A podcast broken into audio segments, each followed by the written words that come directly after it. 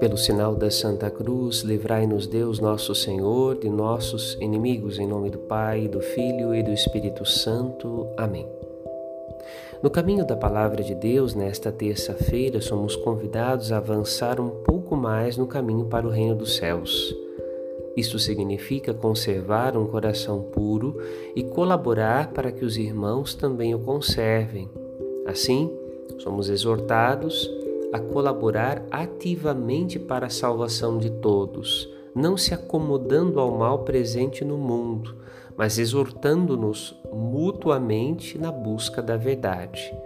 Um grande mal à alma daquele que crê é a duplicidade de coração ou o farisaísmo, isto é, dizer-se de Deus, mas comportar-se como pagão fazer uso dos benefícios da pertença a Deus, distanciando o seu coração da necessária conversão de cada dia, exercício de humildade que salva.